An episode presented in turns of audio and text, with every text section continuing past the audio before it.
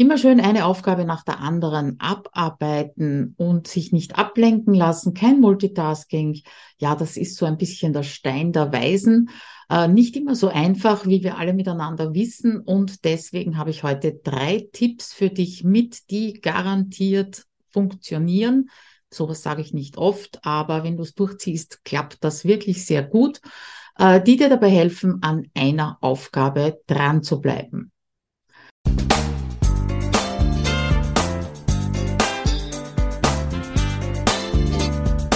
Hinein ins Abenteuer Homeoffice, dem Podcast für alle Homeworker, Onliner und alle, die in ihrem Online-Business endlich effizient arbeiten möchten.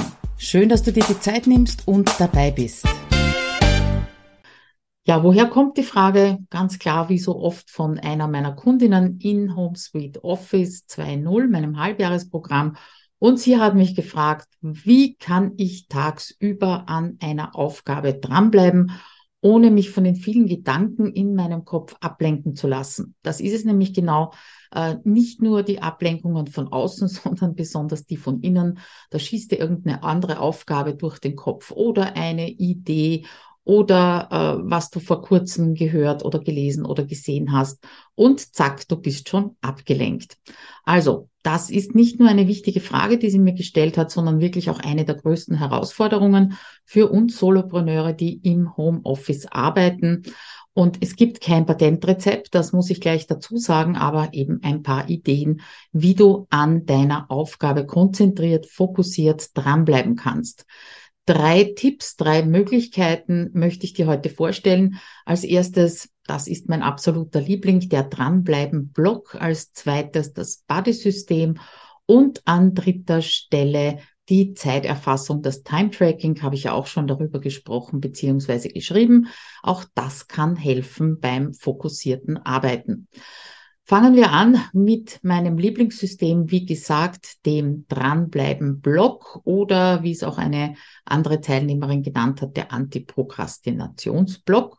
Und es ist ganz simpel, hab einfach einen Block neben dir liegen, in Griffweite, nicht irgendwo versteckt mit einem Schreiberlink dazu. Und wann immer dich etwas ablenken möchte, innerlich, Gedanken, du weißt schon, dann schreibst du das auf diesem Blog auf und kehrst aber sofort zu der Aufgabe zurück, die du eigentlich gerade machen wolltest. Wie verwendest du so einen Dranbleiben-Blog? Äh, es gibt ein paar Regeln, die ich dir auch noch erkläre, aber der Ablauf ist im Prinzip so, du machst eine Aufgabe, bist dran, wirst unterbrochen, schreibst das auf, was dich jetzt ablenken möchte und kehrst zurück zur Aufgabe. Und entweder am Ende des Tages oder wenn du mit dieser Aufgabe fertig bist, wirfst du einen Blick auf diesen Blog und schaust, dass du das, was du aufgeschrieben hast, weiterverarbeitest. Was ich darunter verstehe, kommt später noch. Ja, dann streichst du durch, was du alles weiterverarbeitet hast ja, und das machst du so lange, bis die Seite voll ist. Dann reißt du sie ab, schmeißt sie weg. Und das ist genau der Grund, warum es kein Notizbuch ist, sondern eben ein Blog. Ein paar Regeln möchte ich dir dazu eben mitgeben, damit es auch wirklich klappt und sei am Anfang so ein bisschen streng mit dir, das auch wirklich so durchzuhalten und die erste Regel ist, dass der Block bitte nicht größer als A5 sein sollte. Ja, also keinen A4-Block nehmen, weil dann ist einfach zu viel Platz da und du schreibst im Endeffekt vielleicht nur mehr auf, ohne wirklich weiter zu verarbeiten. Äh, und je mehr Unterstützung du in Sachen Disziplin brauchst, desto kleiner sollte dieser Block sein. Meiner ist jetzt A5, das heißt halbe A4-Seite. Aber als ich damit begonnen habe, war der sogar kleiner als A6, nur um mich dazu zu zwingen, äh, die Dinge auch abzuarbeiten und nicht nur zu sammeln. Fang also einfach an mit dem Block, den du hast, wenn er kleiner als A5 ist oder gerade mal A5. Du musst dann nichts dazu Spezielles besorgen. Zweite Regel, täglich äh, übertragen oder und abarbeiten. Ja, das ist einfach die Gefahr, die bei einem Notizbuch oder auch einem Notizblock entsteht, dass man immer nur draufschreibt, aber dann im Endeffekt nichts mehr damit macht. Ja, darum ist dieses System eben, wie gesagt, auch besser als Notizblock.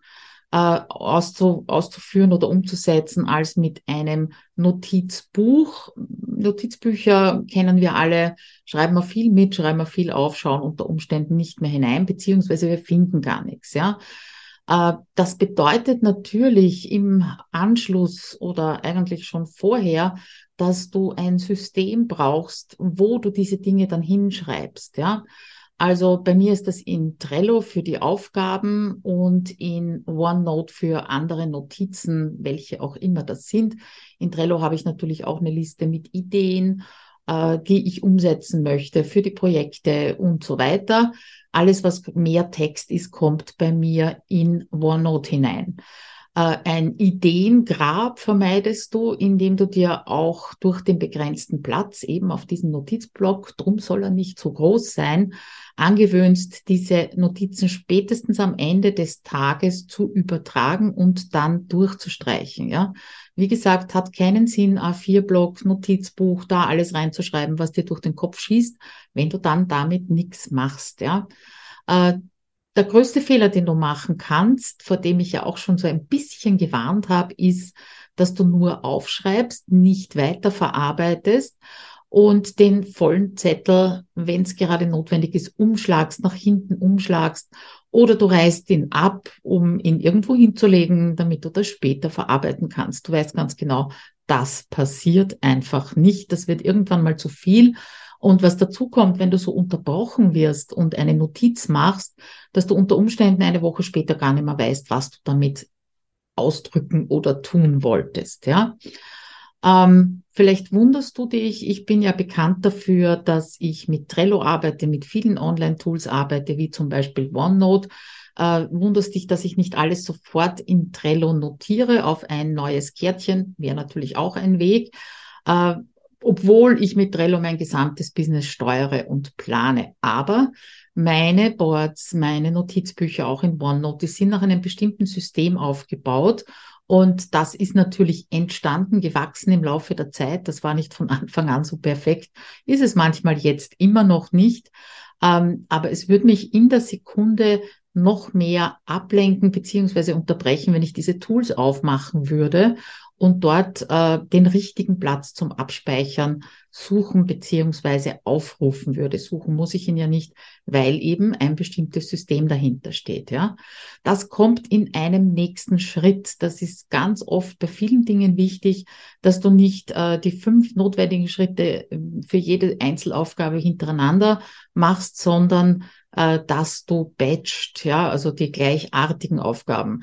Das eine ist aufschreiben, das andere ist dorthin bringen, dort abspeichern, wo es notwendig ist, ja. Und noch kleiner Hinweis, es gibt ja diese zwei Minuten Aufgaben, habe ich auch schon einen Blogartikel drüber geschrieben, äh, die gar nicht erst auf meiner To-Do-Liste landen, weil sie eben in zwei Minuten erledigt sind. Äh, das macht überhaupt keinen Sinn, sich die To-Do-Liste mit so etwas voll zu machen. Wenn die Seite voll ist, das ist die dritte Regel, die ich dir mitgeben möchte, ich verwende ja diesen Blog zum Beispiel auch, wenn ich äh, ein Live-Meeting in meinen Programmen halte und da braucht irgendjemand etwas, das ich noch nicht zur Verfügung gestellt habe, also irgendeine Anleitung oder äh, Sie haben Fragen, die ich selber nicht beantworten kann. Das heißt, ich muss noch ein bisschen recherchieren. Dann schreibe ich das natürlich auch drauf ist, ja, oder es kommt ein Zuruf von meinem Mann, so wie äh, kürzlich Impftermin ausmachen, ja, dann äh, schreibe ich das da drauf. Und wenn die Seite voll ist, dann solltest du halt schauen, hast du wirklich alles weiterverarbeitet, was da drauf steht, sprich durchgestrichen. Und äh, dann wirfst du diesen Zettel weg. Und das klingt zwar sehr doof, aber das ist immens wichtig, dass du dir den nicht aufbehaltest oder aufbewahrst, ja, oder äh, dass da eine Sache draufsteht, die du noch nicht erledigt hast und deswegen hebst du den Zettel auf, ja. Äh, fang keinen neuen Zettel an, wenn der alte nicht weiterverarbeitet wurde. Das ist die äh, dritte Regel zu diesem Dranbleiben-Block. Damit kommen wir zum zweiten Tipp, nämlich dem Badesystem. Und äh, das hat so ein bisschen was zu tun natürlich mit Commitment, mit Selbstverpflichtung. Und das Wort Selbstverpflichtung und Commitment alleine, das fühlt sich schon ziemlich schwer an Und es ist auch nicht leicht. Ich bin sicher, dass du äh, Verpflichtungen, also Aufgaben, die du deinen Kunden gegenüber hast oder auch vielleicht deiner Familie gegenüber hast, dass du die locker flockig einhältst und überhaupt nicht drüber nachdenkst, ob du das jetzt tun solltest oder nicht. Ja. Ähm, da kommt allerdings die Verpflichtung und die Motivation damit natürlich auch von außen. Und das ist mit ein Grund, warum das Coworking in meinen Programmen so gut funktioniert, weil wir da in der Früh immer eine Commitment-Runde machen. Und das bedeutet, dass jeder sagt, was die absolut wichtigste Aufgabe an dem Vormittag oder zum Beispiel am Nachmittag ist. Und am Ende wird dann äh, drüber gesprochen, hat es funktioniert, warum nicht, äh, es wird gefeiert, wenn es funktioniert hat. Und das sind oft nur unangenehme Kleinigkeiten, sage ich jetzt mal, das sind gar nicht die großen Dinge. Und äh, wenn da eben diese Verpflichtung eingegangen wird, den anderen gegenüber, der Gruppe gegenüber, dann fällt es wesentlich leichter, da auch dran zu bleiben. Ja. Und genau denselben Effekt kannst du erreichen, wenn du mit einem Buddy zusammenarbeitest. Ich sage absichtlich kann, das muss nicht unbedingt sein, weil auch dabei gibt's wieder ein paar Fallstricke, über die du nicht drüber stolpern solltest. Äh, der erste Fallstrick beziehungsweise die erste Empfehlung von mir ist, äh, dass du die Zusammenarbeit mal zeitlich begrenzt. Es ist nichts unangenehmer, als so eine Buddy-Zusammenarbeit aufzulösen, weil es einfach nicht funktioniert, nicht passt oder du es nicht mehr brauchst. Ja, das kann auch sein. Und darum empfehle ich dir also immer einen gewissen Zeitraum auszumachen, vielleicht auch sowas wie eine Probezeit, eine Versuchszeit, ja, und dann sich zusammenzusetzen, um zu schauen, ob es für beide Seiten passt oder was man verändern müsste, damit es für beide Seiten passt, ja. Dann stellt sich äh, die Frage auch, äh, wie oft sollte man sich denn treffen, beziehungsweise wie oft sollte dieses Commitment abgegeben werden. Das ist eine sehr individuelle Antwort, die du dir geben musst. Brauchst du das täglich? Brauchst du das einmal in der Woche? Äh, brauchst du das am Beginn der Woche zum Beispiel? Äh, dass du die Dominoaufgaben, über die habe ich ja auch schon äh, geschrieben, dass du die für die Woche festlegst oder ist es eben wirklich notwendig, vielleicht nur zu Beginn, dass du in der Früh ein Commitment aussprichst, ja. Ähm, diese Frage sollten sich natürlich alle Teilnehmer und Teilnehmerinnen äh, stellen beziehungsweise gemeinsam besprechen, die an so einem Buddy-System teilnehmen. Es können ja auch zwei, mehr als zwei sein zum Beispiel. Äh, die Bedürfnisse sollten übereinstimmen. Ja, wenn jemand wenn ein Teil sagt, ich brauche es täglich und die andere sagt, nö, ich brauche es nur einmal in der Woche, dann passt das einfach nicht. Ja, ähm, ja eine Empfehlung von mir auch, also nicht eine Frage, die du dir stellst, sondern wirklich eine absolute Empfehlung, ist, dass äh, dieses, diese Commitment-Abgabe bitte nur schriftlich erfolgt. Ja, äh, der erste Impuls ist ganz oft, äh, dass man sagt, ja, treffen wir uns jeden Tag in der Früh um neun ja, auf Zoom und dann besprechen wir das, was wir vorhaben. Und es hilft ja nichts, wir sind soziale Wesen. Das heißt, wir wollen eigentlich auch miteinander sprechen, wir wollen plaudern, wir wollen erzählen. Ja, und dann ist jeden Tag eine halbe Stunde weg. Zum Beispiel halbe Stunde in der Früh, halbe Stunde am Abend. Das ist einfach etwas, was dich nicht produktiver macht äh, und äh, was dir nicht dabei hilft, dieses Commitment wirklich umzusetzen. Ja, ich rate wirklich von Zoom-Räumen täglich äh, für solche Commitment-Abgabe ab. Das machen wir im Coworking, aber das wird von mir moderiert und ist wirklich also rucki zucki erledigt.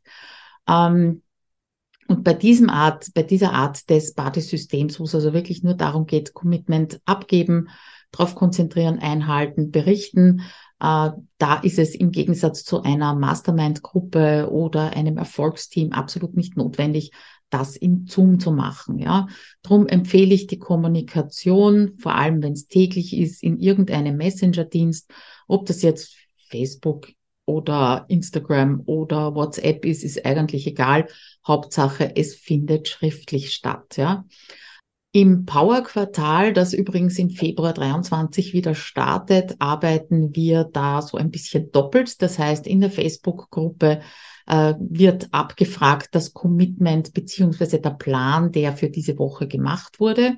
Und dann haben wir jeden Freitag ein Meeting wo es darum geht, äh, was ist gut gelaufen, was hat nicht so funktioniert, äh, was müsste man ändern an der Planung und natürlich ganz viel Motivation und Schulterklopfen ist auch dabei. Ja? Also am Ende der Woche geht es eher um den Ansatz, welche Lösung fällt uns ein für ein Problem und auf der anderen Seite kurzes Schulterklopfen, was funktioniert hat. Und das geht über drei Monate. Das heißt also, jeden Freitagvormittag gibt so ein Meeting und den äh, Rest der Woche kommunizieren wir in der Facebook-Gruppe, um eben auch nicht zu viel Zeit zu verlieren. Wenn dich das interessiert, äh, wie gesagt, Februar 23 starten wir wieder mit einem Power-Quartal. Es gibt auch eine Warteliste. Dann klick auf den Link, beziehungsweise ich werde dir das hier natürlich auch noch verlinken und trag dich in die Warteliste ein. Ja, zuletzt äh, noch das Time Tracking. Darüber habe ich ja auch schon Blogartikel geschrieben, Podcast gemacht. Das ist ein Phänomen, das ich wirklich jeden Tag bei mir beobachten kann, obwohl ich schon seit Jahren mit Time Tracking arbeite und man könnte eigentlich sagen, ich habe mich dran gewöhnt, sollte mich nicht weiter motivieren, ja. Äh, aber das ist ein Phänomen, wenn ich äh, das Time Tracking starte, um eine bestimmte Aufgabe zu erledigen, dann fällt es mir wesentlich leichter dran zu bleiben. Ja?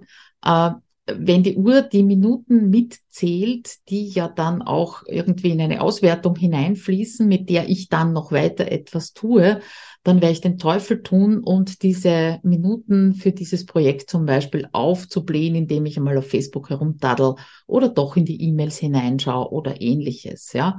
Und auch meine Kundinnen, denen ich empfehle, mit Time Tracking zu arbeiten, ganz egal mit welchem Tool, bemerken das sehr, sehr schnell, dass in dem Moment, wo sie auf dieses Startenknöpfchen drücken, dass einerseits am Anfang ein bisschen der Puls hochgeht, das heißt, so ein bisschen Druck ist schon dahinter, aber es hält sie halt an der Aufgabe dran. Und das ist ja das, was wir wollen. Ähm, ähnlicher Effekt, den kannst du durch die Pomodoro-Technik erzielen, auch schon drüber geschrieben und gesprochen und natürlich auch für dich verlinkt. Das sind so kleine Abschnitte von 25 Minuten, dann wieder 5 Minuten Pause, 25 Minuten arbeiten. Und wenn du dir, äh, wenn du da den Timer in Sichtweite, Hörweite hast und die Sekunden ticken, dann wirst du dich ganz sicher besser konzentrieren können ganz sicher unter Anführungszeichen, die Pomodoro-Technik ist nicht unbedingt für jeden etwas. Ja, das waren also die drei äh, Tipps beziehungsweise die drei äh, ja, Workflows könnte man es auch nennen, äh, wie du an deinen Aufgaben oder an einer einzigen Aufgabe dranbleiben kannst tagsüber. Nochmal kurz zur Erinnerung. Das erste war der Dranbleiben-Block, das zweite das Buddy-System und jetzt zuletzt das Time-Tracking. Apropos zuletzt, ein letztes Wort an dich. Wie so oft, wenn es darum geht, sich eine neue Routine, eine neue Gewohnheit äh, oder einen Workflow anzugewöhnen, du solltest am Anfang bitte streng mit dir sein. Möglichst streng, auch wenn es ein bisschen Druck aufbaut und auch wenn es ein bisschen weh tut. Ja, ich muss äh, bei diesem streng sein, wenn man sich was Neues angewöhnt, immer an die Englischlehrerin meiner Tochter äh, denken, da haben die Kinder echt Spundus vor ihr gehabt, bis hin zu ein bisschen Angst, weil sie sehr, sehr strikt, sehr streng, sehr geradlinig war. Ähm, und ich habe sie in einem Elternabend, einem sehr frühen Elternabend einmal darauf angesprochen, ob das wirklich sein muss, dass sie also die Kinder so hart unter Anführungszeichen anfasst. Sie war nicht ungut, aber sie hat einfach ihre Regeln gehabt und die mussten eingehalten werden. Und da hat sie zu mir gesagt, ja, das muss am Anfang sein. Lockerer werden kann ich immer noch. Und das ist sie sehr bald geworden, wie sich, sobald sich die Kinder eben daran gewöhnt haben, dass es da gewisse Regeln gibt und die eingehalten haben, ist sie sehr locker geworden. Und ich kann nur sagen, meine Tochter hat sie am Ende äh, dieser Schulstufe geliebt und ist wirklich mit ausgezeichneten Englischkenntnissen in die nächste Schulstufe aufgestiegen. Du siehst also, wann immer du dir einen neuen Workflow, eine neue Gewohnheit ähm, angewöhnen möchtest oder etablieren möchtest, dann sei bitte am Anfang so streng wie nur irgendwie möglich mit dir locker bleiben oder locker werden, das Ganze etwas lockerer angehen. Das kannst du später immer noch, wenn es mal funktioniert hat. Ja, und damit wünsche ich dir noch eine gute Zeit. Wir hören uns und sehen uns demnächst wieder. Und ich bin gespannt, ob du mir einen Kommentar hinterlasst, wie es dir denn geht, beziehungsweise welche der drei Methoden du jetzt mal ausprobieren möchtest.